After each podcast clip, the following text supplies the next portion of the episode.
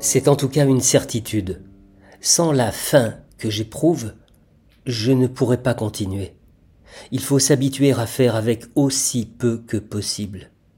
En désirant moins, on se contente de moins.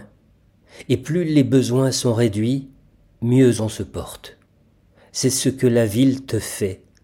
Elle te met les pensées à l'envers. Elle te donne envie de vivre en même temps qu'elle essaie de te prendre ta vie. C'est quelque chose dont on ne sort pas. Tu y arrives ou pas. Et si tu y arrives, tu ne peux pas être assuré de réussir la fois suivante.